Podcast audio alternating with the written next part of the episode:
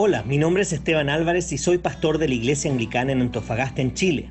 Si hay un pasaje que me gusta en la Biblia es Lamentaciones 3 del 22 al 23 que dice, El fiel amor del Señor nunca se acaba, sus misericordias jamás terminan, grande es su fidelidad, sus misericordias son nuevas cada mañana. Por eso he creado estos devocionales en base a un libro titulado igual que este versículo escrito por uno de mis autores favoritos. Espero que este devocional te recuerde que las misericordias de Dios son nuevas cada mañana.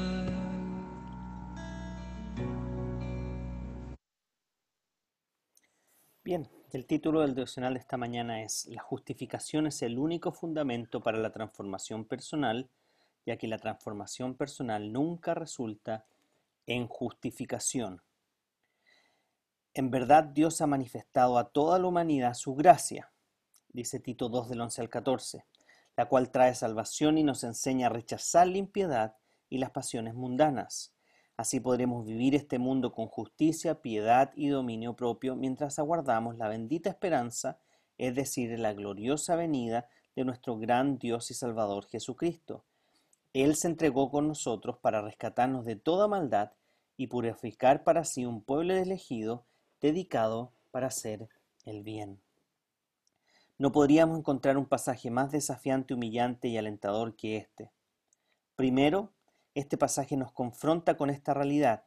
No hay ninguna forma en que podamos ganar la aceptación de Dios por medio de nuestra propia justicia. Nuestra relación con Dios es siempre un resultado de su iniciativa, no de la nuestra. Él se dio a sí mismo por nosotros, Él nos redimió, Él nos tomó como su posesión. Él nos purifica, etc. ¿Por qué ejerce su iniciativa soberana de esta forma? Lo hace porque no existe otra alternativa. La justicia soberana, perdón, la justicia personal nunca procede a la justificación personal.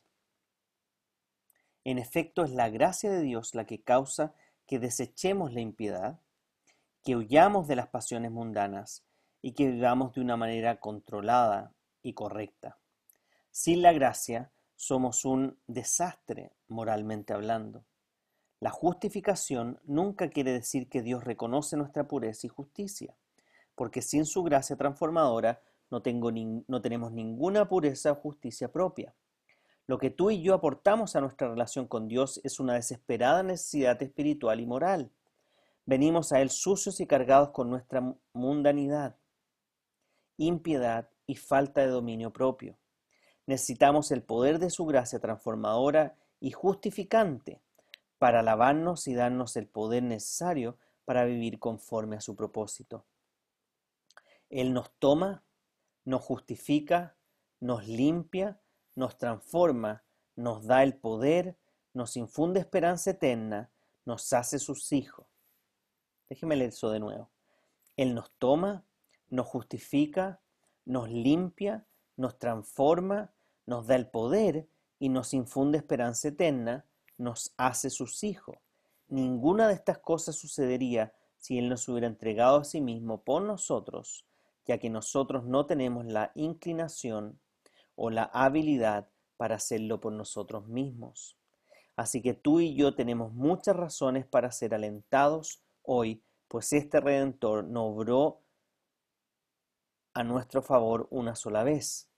Él ha obrado, está obrando y continuará obrando en nosotros para que estemos frente a Él como su pueblo, completamente puros, eternamente y para siempre.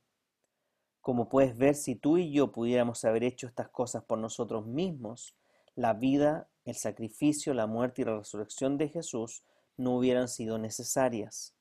Lo más precioso en nuestras vidas, nuestra relación con Dios, no es el resultado de nuestros méritos, sino el regalo eterno y transformador de su gracia.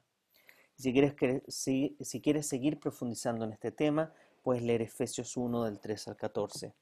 Solo me gustaría, tomando el pasaje de Tito 2 del 11 al 14, reforzar tres palabras que responden a tres preguntas. Nuestro problema, ¿cuál es nuestro problema?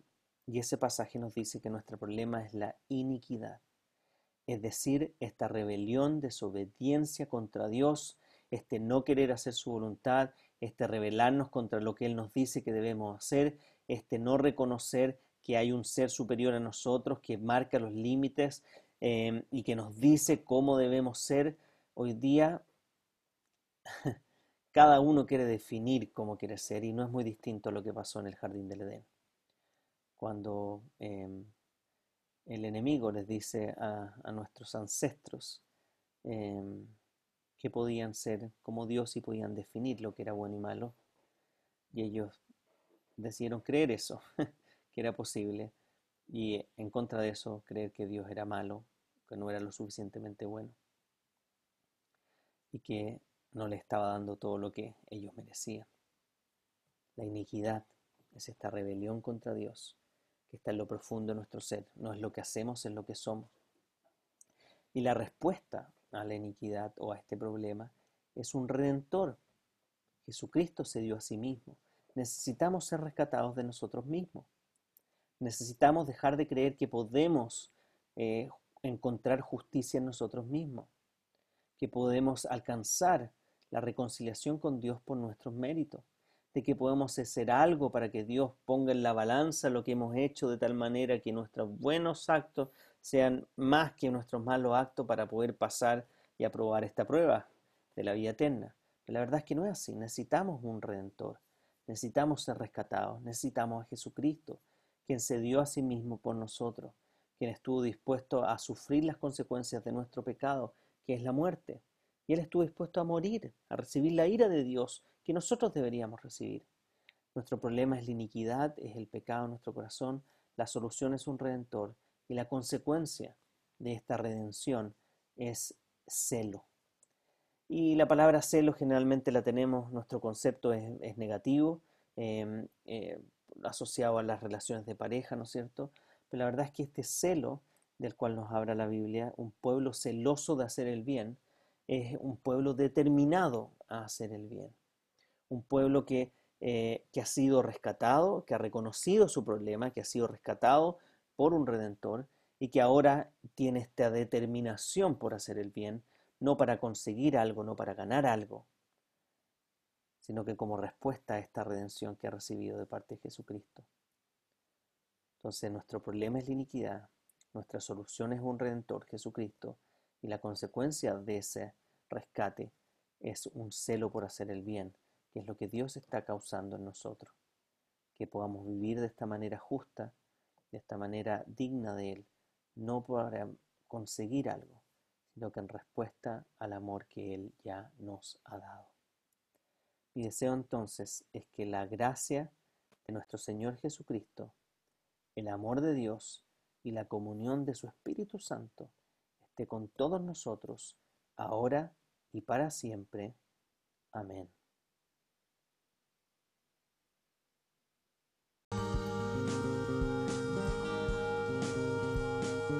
Si este devocional te ha ayudado de alguna forma, te animamos a que puedas compartirlo con otras personas. Además nos gustaría que nos escribieras a iasa.cl o que visites nuestro canal de YouTube IASA espacio abajo ANF espacio abajo Iglesia espacio abajo Anglicana o que puedas visitar nuestro Instagram pastor.anglicano.antofa. Nos vemos en un próximo devocional de Nuevas Misericordias cada mañana.